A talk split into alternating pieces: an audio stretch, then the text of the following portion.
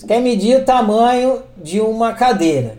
Você pega uma régua que tem que é feita de unidades de medidas e você põe a régua sobre a cadeira para medir a largura da cadeira. Quando você faz isso, você deixa passar desapercebido o, o que é fundamental para você poder medir. Você tem que enxergar a régua e enxergar a cadeira. Então, na verdade, o que você está fazendo com que está medindo? Você está enxergando, ou seja, percebendo, sabendo. E se você não tiver consciência, o que, que adianta você ter régua e ter cadeira? Você não vai conseguir medir nada.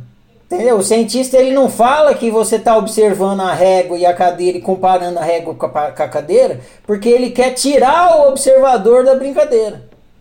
Ele quer falar que medir, botar a régua e ver quantas unidades da régua cabe na cadeira. Mas se você não vê a cadeira e não vê a régua, você não vai medir nada. Isso é a ciência em geral, é. Sim, toda a, ci a ciência é 100% materialista. Não tem ciência que não seja materialista. A única ciência que não é materialista é a autociência. Mas essa não existe. Eu acabei de inventar ontem. Outra coisa que é importante pensar é assim. Porque é, conforme vocês vão praticando a autociência, vocês vão ficando mais safo com as palavras. Então, outro dia eu estava explicando aqui. As palavras elas são de universos semânticos diferentes. Eu estava falando da palavra regra, né? Regra e lei. Lei é uma palavra do universo das ciências e também do, do, do jurídico. Sim. Lei é uma palavra do universo das ciências e do jurídico. E regra é uma palavra do universo dos jogos.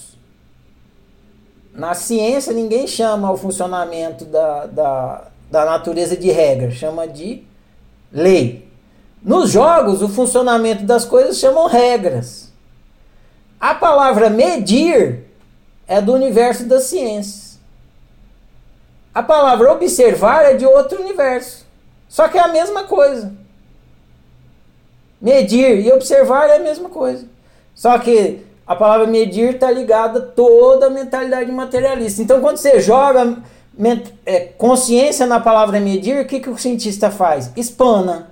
Espana porque ele mesmo não consegue explicar o que é medir. A explicação do cientista é assim: é você colocar uma régua em cima da cadeira e tal. E ele pega e não fala da consciência que está olhando para a régua e para a cadeira. Porque ele não entende, ele desconsidera isso.